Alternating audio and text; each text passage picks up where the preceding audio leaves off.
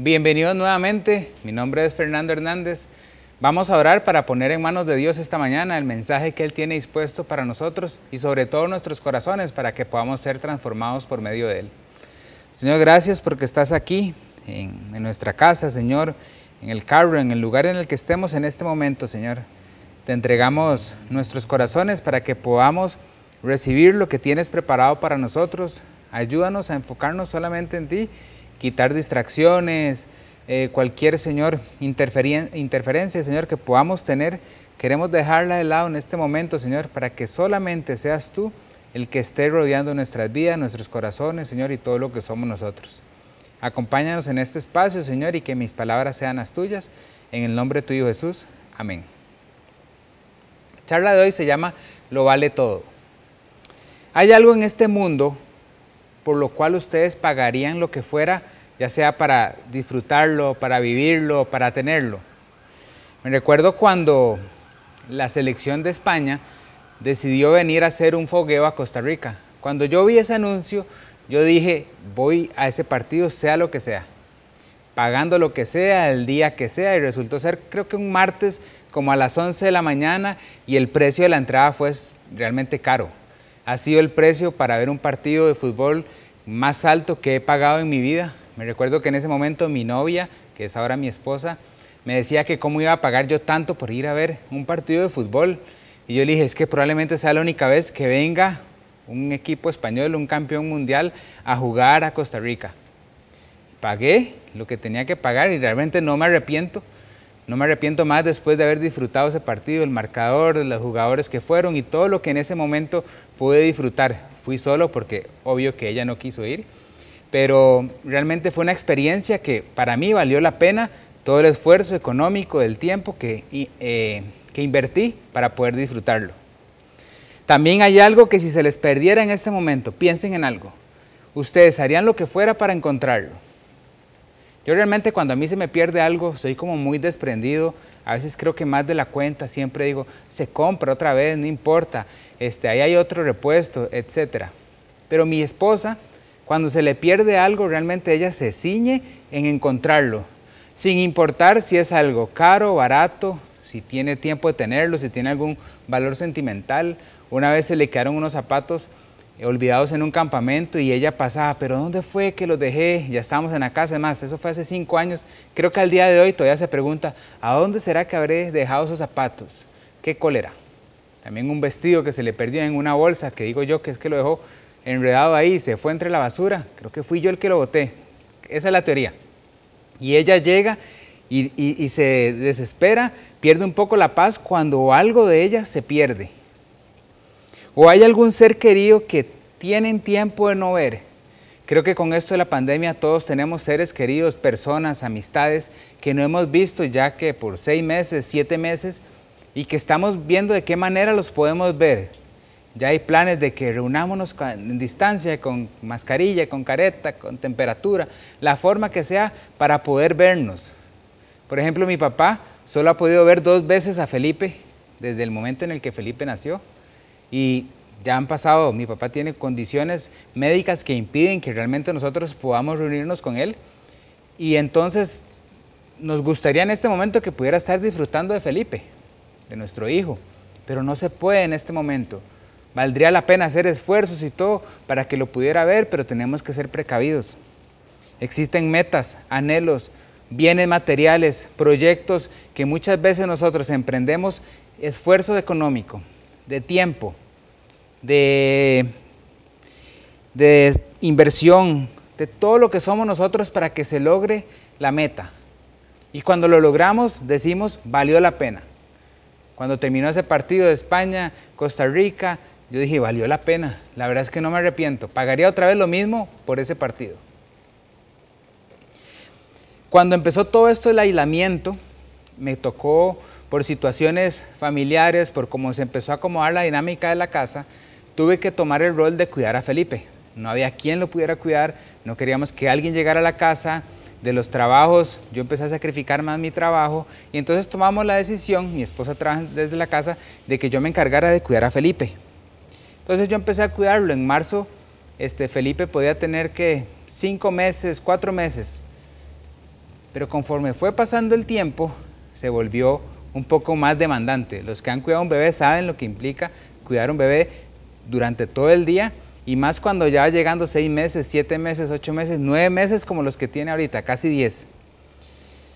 Entonces yo a mí me toca bañarlo, lo cuido, le doy de comer, lo llevo a pasear, lo distraigo y en el momento en el que termina mi esposa de trabajar, se encarga a ella de, de, de darle comer en la noche, de estar con él, de dormirlo, pero yo, a mí me toca ya empezar a trabajar en las otras cosas en las que yo trabajo. Y entonces eso ha generado desgaste, cansancio. He tenido que sacrificar muchas cosas para poder estar en estos días, en, las horas que tengo que estar día a día, cuidando a Felipe. Realmente genera un desgaste. Eh, me, recuerdo cuando me decían, duerma todo lo que pueda antes de que nazca su bebé.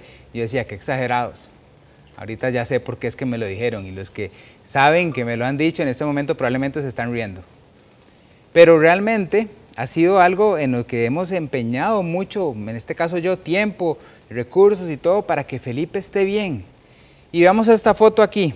Estos somos Felipe y yo en esta, en esta semana, en un paseíto pequeñito que hicimos un día en la mañana. Capté esta foto y cuando la estuve viendo con mi esposa me di cuenta, realmente vale la pena todo lo que hemos hecho.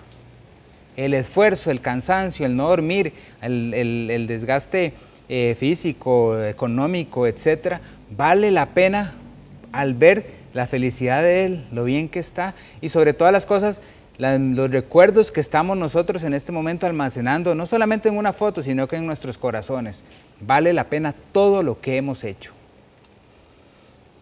Estamos conscientes de que para Dios también valemos la pena, lo valemos todo tenemos esa conciencia en nuestras vidas de que yo tengo un valor alto para Dios, que para Dios somos sumamente valiosos. ¿Nos creemos eso? A veces podemos tener pensamientos de que no soy tan valioso para Dios, o sí, sí, Él me llamó y ahí tengo una relación con Él, pero sentimos que somos valiosos para Él. En el capítulo 15 del Evangelio de Lucas, Jesús describe en tres parábolas lo importante y lo valioso que somos para Dios. Especialmente en ese momento en el que no tenemos una relación con Él, que estamos alejados, perdidos, se muestra lo valioso que nuestra vida, que nuestro ser es para Dios. Por ejemplo, la primera parábola en Lucas 15, del 3 al 7, dice lo siguiente. Él entonces les contó esta parábola. parábola. Supongamos que uno de ustedes tiene 100 ovejas y pierde una de ellas. No deja las 99 en el campo y va en busca de la oveja perdida hasta encontrarla. Y cuando la encuentra, lleno de alegría, la carga en los hombros y vuelve a la casa. Al llegar reúne a sus amigos y vecinos y les dice, alégrense conmigo, ya encontré la oveja que se me había perdido. Les digo que así es también en el cielo. Habrá más alegría por un solo pecador que se arrepiente que por 99 justos que no necesitan arrepentirse la parábola de las 99 ovejas y la ovejita perdida. La segunda parábola, en Lucas 15, del 8 al 10, dice, Jesús dice esto inmediatamente después de que termina de decir la, la parábola anterior. O supongamos que una mujer tiene 10 monedas de plata y pierde una. ¿No enciende una lámpara, barre la casa y busca con cuidado hasta encontrarla? Y cuando la encuentra, reúne a sus amigas, a sus vecinas y les dice, alégrense conmigo, ya encontré la moneda que se había perdido. Les digo que así mismo se alegra Dios con sus ángeles por un pecador que se arrepiente. Y él cierra con la tercera parábola, la famosa parábola del hijo pródigo, el hijo de un, de un señor con mucho dinero que toma la decisión de decirle a su papá, deme la herencia porque ya quiero ir a disfrutar de la vida, se va gasta esa herencia en dos segundos, se queda sin plata, empieza a trabajar dándole comer a los cerdos, está en una condición completamente precaria. Y en ese momento él se recuerda, pero los, los criados de, de mi papá están comiendo bien, la están pasando bien y yo estoy en estas. Debería regresar a donde él.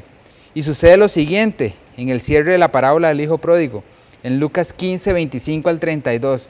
Mientras tanto, el hijo mayor estaba en el campo. Al volver, cuando se acercó a la casa, oyó la música del baile. Entonces llamó a uno de los siervos y le preguntó qué pasaba. ha llegado tu hermano, le respondió, y tu papá ha matado el ternero más gordo porque ha recobrado a su hijo sano y salvo. Indignado, el hermano mayor se negó a entrar. Así que su padre salió a suplicarle que lo hiciera, pero él le contestó, fíjate cuántos años te he servido sin desobedecer jamás tus órdenes, y ni un cabrito me has dado para celebrar una fiesta con mis amigos.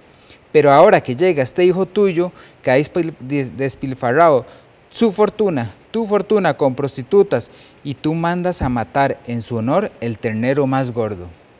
Hijo mío, le dijo su padre, tú siempre estás conmigo y todo lo que tengo es tuyo. Pero teníamos que hacer fiesta y alegrarnos porque este hermano tuyo estaba muerto, pero ahora ha vuelto a la vida. Se había perdido, pero ya lo hemos encontrado. En la parábola de la oveja perdida están 99 abejas, un pastor cuidando estas 99 abejas y ve que hay una de ellas que se perdió. Deja, arriesga las 99 ovejas y toma la decisión de ir a rescatar la única oveja que estaba perdida. Y cuando la encuentra, no solamente la encuentra y se la echa en los hombros, como los pastores se ponen a las ovejas, sino que hace una fiesta, celebra, porque valió la pena el sacrificio, valía todo lo que él estaba haciendo para recobrar a esa ovejita perdida. En la moneda perdida, una mujer tiene 10 monedas y pierde una de ellas. Y le pone las la, la casa a ella vueltas patas para arriba, como dicen, para buscar y encontrar esa única moneda que le hacía falta.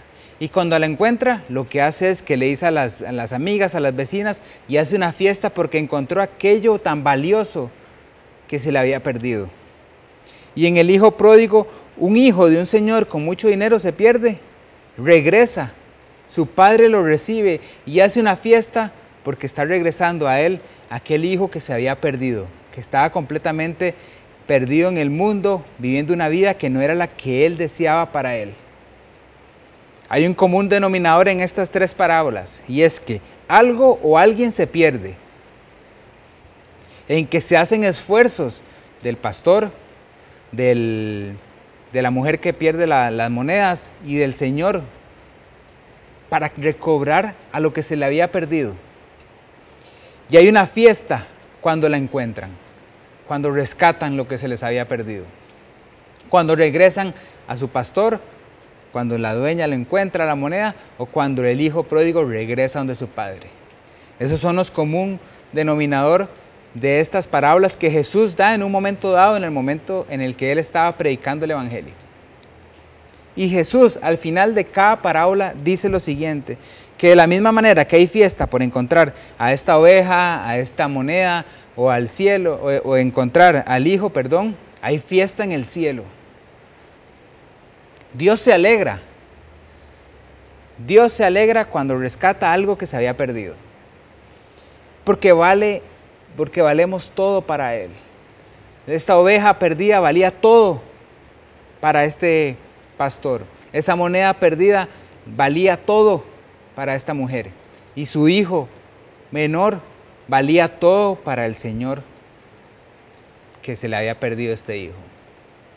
Son valiosas estas personas y estos objetos para, estas, para estos personajes. Aquellas personas que se han alejado de Dios valen todo para Él. En Juan 3:16 se muestra este gran valor que tenemos nosotros para Él. Puede ser que digamos, pero yo ya no soy una persona perdida porque tengo una relación con Dios. Bueno, pero en algún momento fuimos esa oveja, fuimos esa moneda o ese hijo pródigo. No estuvimos viviendo o estando bajo el cuidado de quien debía de cuidarnos. En este caso es del Señor. Y, y Jesús en Juan 3:16 dice, porque tanto amó Dios al mundo que dio a su Hijo unigénito para que todo el que crea en Él no se pierda, sino que tenga vida eterna. Eso es lo que valemos nosotros para Dios. Valemos la vida de su Hijo. Lo valemos todo para Él. Para que no nos perdamos, para que tengamos vida eterna, para que regresemos, para que seamos encontrados, para que seamos rescatados y vivamos la vida que Él desea para nosotros. Valemos todo para Dios. No sé si si ustedes en este mundo, en la vida que tienen, cada uno de ustedes, se han sentido en algún momento desvalorizados, ya sea por sus padres, en la adolescencia o en la edad que tengan en este momento, han sentido, es que siento que no valgo mucho para ellos, no me toman en cuenta, no me llaman, no me invitan a comer, ven que estoy pasándola mal y no, no me apoyan de la manera en la que necesito. Puede ser que no valga nada para ellos. O los hijos, si tienen hijos, que sienten, mis hijos me tienen en el olvido, no me visitan, no se preocupan por mí, estoy en una condición difícil o estoy solo, más con esta pandemia, y siento que no valgo nada para ellos. O mi pareja no me da el valor importante en su vida. Me siento que sí, estoy casado con ella o con él, o tengo esta relación de noviazgo con ella, con él, pero siento que, que realmente no es como que sea muy valiosa mi presencia en su vida. O en el trabajo me tienen como un cero a la izquierda, no me toman en cuenta, no me dan el aumento que yo siento que me merezco, no me dan el valor de empleado, de empleada. ¿Cómo se sienten? ¿Se sienten valorizados en este mundo? ¿Que tienen un valor? Es algo que nos abruma, que nos tiene en este momento viviendo tristes, completamente alejados y esto, ha generado que haya un sentimiento como que realmente no valgo nada. Pero ¿cómo nos sentimos cuando nos damos cuenta de que para Dios valemos todo? Cambia nuestra perspectiva. Lo valemos todo para Él. A veces nos cuesta el decir abiertamente, tengo un valor alto para Dios. Porque podemos decir, sí, ¿qué, ¿qué, necesita Dios de nosotros? Bueno, para cada uno de nosotros hay un plan diferente, hay un propósito eh, que se acomoda de formas diferentes, pero todos tenemos el mismo valor para Él. Lo valemos todo. Por eso entregó a su Hijo para cada uno de nosotros. Dios no nos ha permitido, fuimos más bien nosotros, esas ovejas perdidas, esa moneda, ese hijo pródigo. Pero Él no deseaba que estuviéramos siempre en esa condición. Por eso envió a su Hijo para que muriera por nosotros. Y sé que muchos ya somos esas personas rescatadas, que ya sentimos y tenemos una relación con Dios y sentimos que tenemos un valor alto para Él y a la vez eso genera una responsabilidad y por eso estamos constantemente teniendo una relación, alimentándonos con charlas, con estudios, sirviéndolo, entregándonos a Él completamente.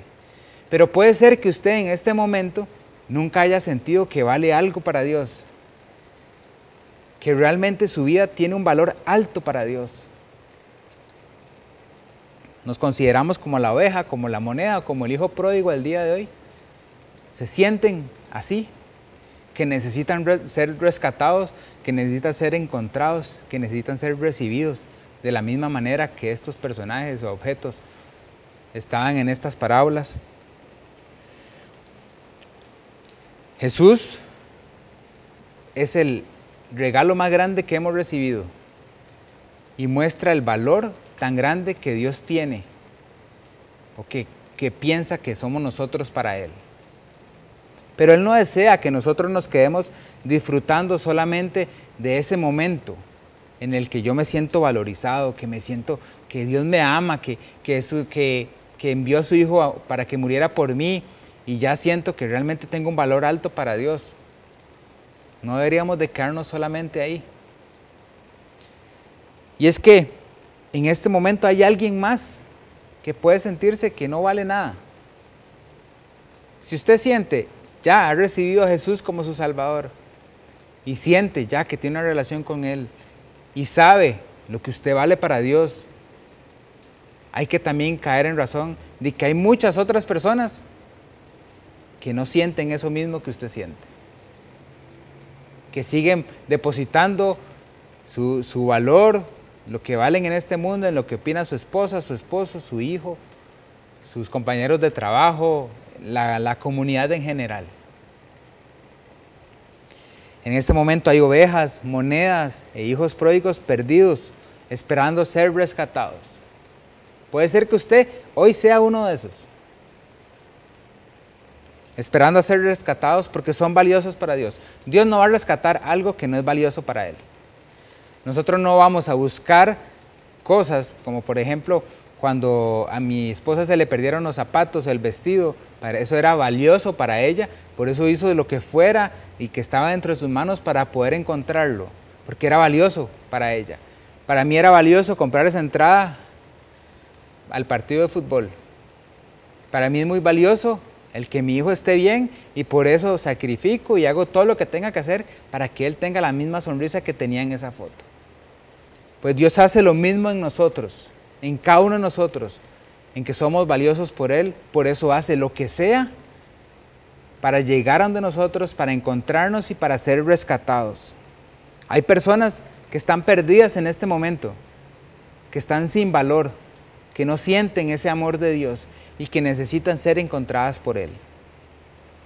Primera Timoteo 2 del 3 al 6 dice, esto es bueno y agradable a Dios nuestro Salvador pues Él quiere que todos sean salvos y lleguen a conocer la verdad, porque hay un solo Dios y un solo mediador entre hombres y Dios.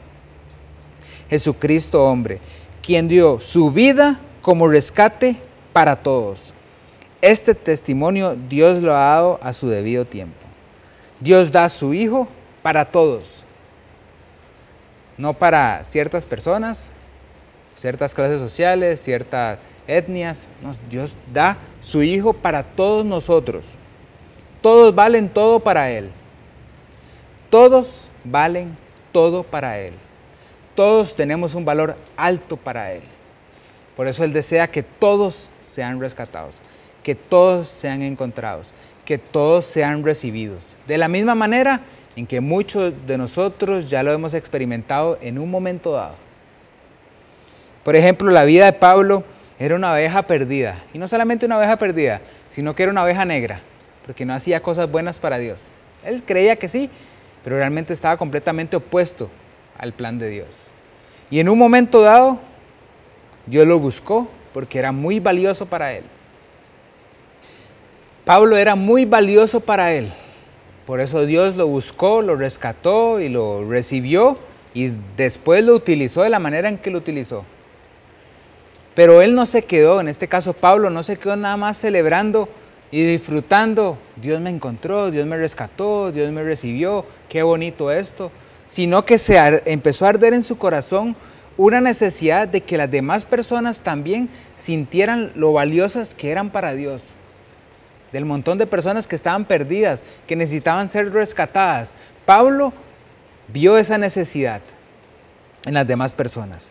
No se quedó como las 99 ovejas, nada más viendo que el pastor rescatara, o como las 10, monedas esperando que, la dueña encontrara la otra moneda, o no se quedó como el hermano del hijo pródigo, refunfuñando, enojado, porque otra persona iba a ser rescatada. No, Pablo tomó acción. Empezó a ayudar a Dios para que más personas fueran rescatadas, encontradas y sintieran ese valor tan grande que Dios tiene por ellas. Y vean lo que dice 1 Corintios 9, del 19 al 23. Aunque soy libre respecto a todos, de todos me he hecho esclavo, para ganar a tantos como sea posible. Entre los judíos me volví judío, a fin de ganarlos a ellos. Entre los que viven bajo la ley me volví como los que están sometidos a ella, aunque yo mismo no vivo bajo la ley, a fin de ganar a estos. Entre los que no tienen ley me volví como los que están sin ley, aunque no estoy libre de la ley de Dios, sino comprometido con la ley de Cristo, a fin de ganar a los que están sin ley. Entre los débiles me hice débil, a fin de ganar a los débiles. Me hice todo para todos, a fin de salvar a algunos por todos los medios posibles. Todo esto lo hago por causa del Evangelio, para participar de sus frutos. Pablo fue rescatado como oveja perdida, pero se puso al servicio de Dios para rescatar a más ovejas perdidas.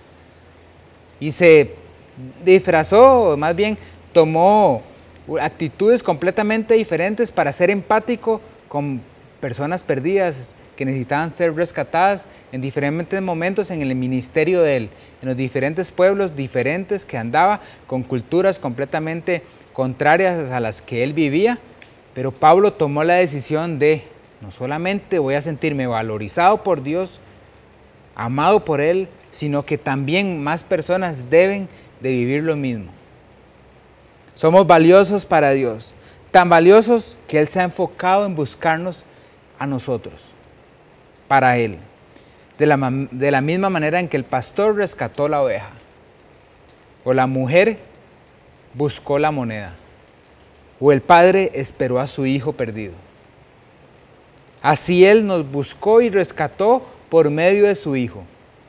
Recordemos ese momento en el que Dios nos puso en los hombros de Jesús.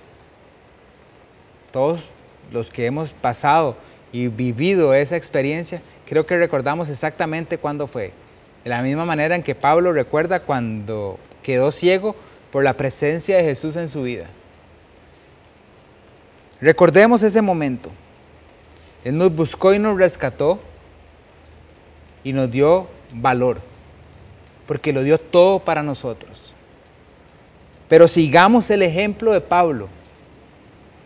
No es solamente que nos vayamos hoy sintiéndonos que bien, o sea, tengo un valor alto para Dios, lo valgo todo para Él, sino que sintamos eso, vivamos eso, llenémonos de ese, de ese amor, de ese valor tan grande que tenemos nosotros para Dios, pero hagamos algo más, actuemos, a mí siempre me gusta motivar en que no es solo quedarnos viviendo y disfrutando lo bonito que es Dios y lo que Él hace por mí y cómo me ama y la manera en la que tengo, yo tengo un valor y un sentido para la vida, dada por Él, sino que está, va más allá en ir, en hacer, en llamar, en rescatar, en cooperar, en ver de qué manera yo me muevo donde estoy para que más personas sean rescatadas, para encontrar esa oveja perdida, para encontrar esa, moneda perdida, para recibir a ese hijo pródigo que estaba completamente en el olvido.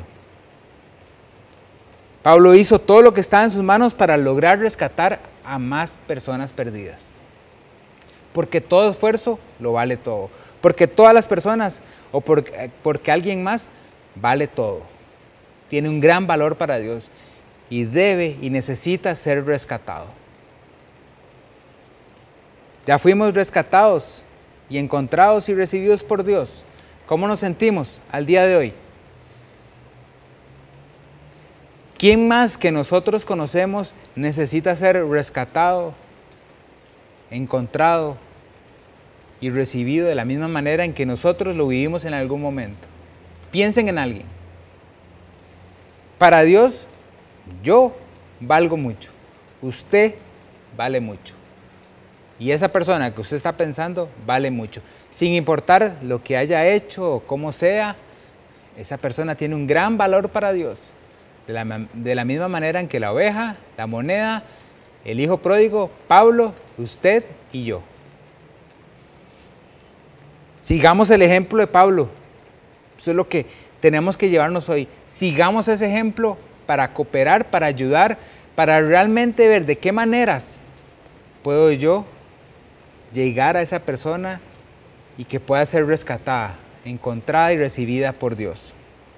Hagamos todo ese esfuerzo posible, todo lo que está dentro de mis recursos. Pedirle a Dios este, ingenio, pedirle a Dios ideas, que abra las puertas, que pueda yo ser como Pablo, de llegar y transmitir el valor que tiene esa persona para Dios.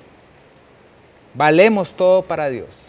Usted vale todo para Dios. Yo valgo todo para Dios y todas las demás personas valen todo para Dios. Porque Él nos ha dado a su Hijo Jesús para que no nos perdamos, sino para que tengamos vida eterna con Él. Oremos. Señor, gracias porque estás en nuestra vida, Señor. Y, y en un momento dado de nuestra vida, Señor, estuvimos como esa oveja perdida, como esa moneda extraviada, Señor, y como ese hijo pródigo viviendo no la vida que tú querías para nosotros. Pero gracias a la misericordia tuya, al amor tuyo, Señor, enviaste a tu Hijo Jesús porque tenemos un valor alto para ti. Por eso enviaste a alguien tan grande, Señor, porque eso, por eso viniste a este mundo, Señor, a morir por nosotros. Pero te pedimos, Señor, para que no solamente nos quedemos con ese sentimiento de que valgo mucho, que es un error que cometemos, Señor, de quedarnos como agrandados diciendo valgo mucho para Dios, Él me ama, Él me cuida, Él me rescató, sino que podamos tener la misma forma de accionar de Pablo, que hizo todo lo que estaba en sus manos para ayudar, cooperar y rescatar más personas y ganar más personas, encontrar más personas y recibir más personas y llevarlos a los pies tuyos, Señor. Te damos gracias porque nos amas, Señor. Porque no tenemos que depender del valor que alguien más piense que yo tenga, sino que yo tengo que estar conforme, satisfecho y lleno de gozo por el valor tan grande que yo tengo para ti, Señor. Te doy gracias, Señor, por haber enviado a tu Hijo Jesús para morir por mí, para rescatarme, Señor. Estoy seguro que todos los demás que hemos vivido esto, en este momento estamos sumamente agradecidos, pero que ese agradecimiento también se transforme en accionar de la misma manera que Pablo lo hizo. Te damos gracias, Señor, y te pedimos para que nos pongas al frente, Señor, al lado, donde sea, personas que necesitan ser rescatadas y que yo tenga la misma iniciativa como la tuvo Pablo. Te doy gracias, Señor, y te ponemos todo esto en tus manos, en el nombre de tu Hijo Jesús. Amén.